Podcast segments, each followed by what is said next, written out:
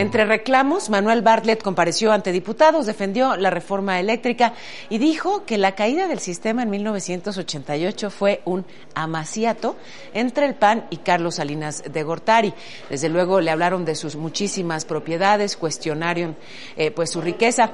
También estuvo ante legisladores el secretario de Salud, reconoció que ha habido desabasto de medicamentos, particularmente oncológicos para los niños con cáncer y prometió solucionarlo.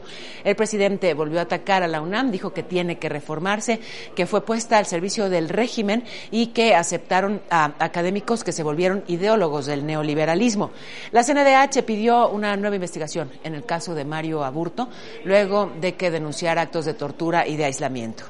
Y en Estados Unidos, el comité asesor de la FDA recomendó la aplicación de la vacuna de Pfizer a menores de entre 5 y 11 años. Vicente Fernández salió ya de cuidados intensivos, fue trasladado a una habitación del hospital donde va a seguir con su recuperación, lo reportan estable. Y capitán, tú sabes del cielo. Con mucho gusto, la nubosidad en incremento a partir de las 5 de la tarde. No descarten, yo vine ligerita en forma muy dispersa, temperatura máxima 26 grados. Capi, gracias. Gracias a todos.